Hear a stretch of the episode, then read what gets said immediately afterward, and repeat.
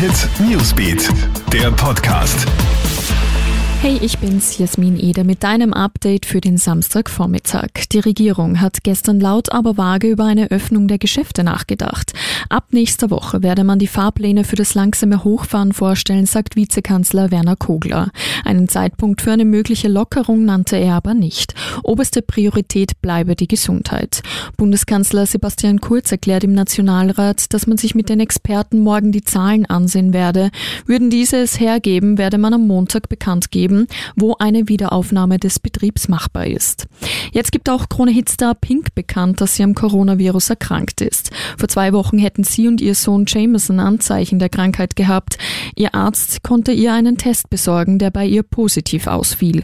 Die Familie habe sich zwei Wochen lang isoliert, mittlerweile sollen aber alle wieder gesund sein.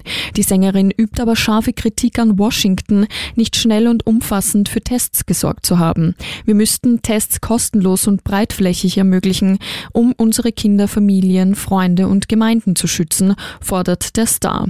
Pink werde jetzt eine Million Dollar für das Gesundheitswesen spenden. Außerdem fordert sie ihre Fans auf, bleibt zu Hause.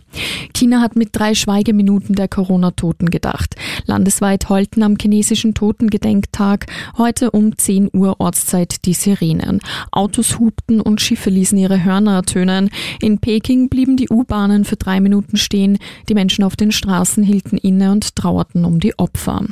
Und nun schauen wir noch die aktuellen Zahlen in Österreich an. Stand 8 Uhr.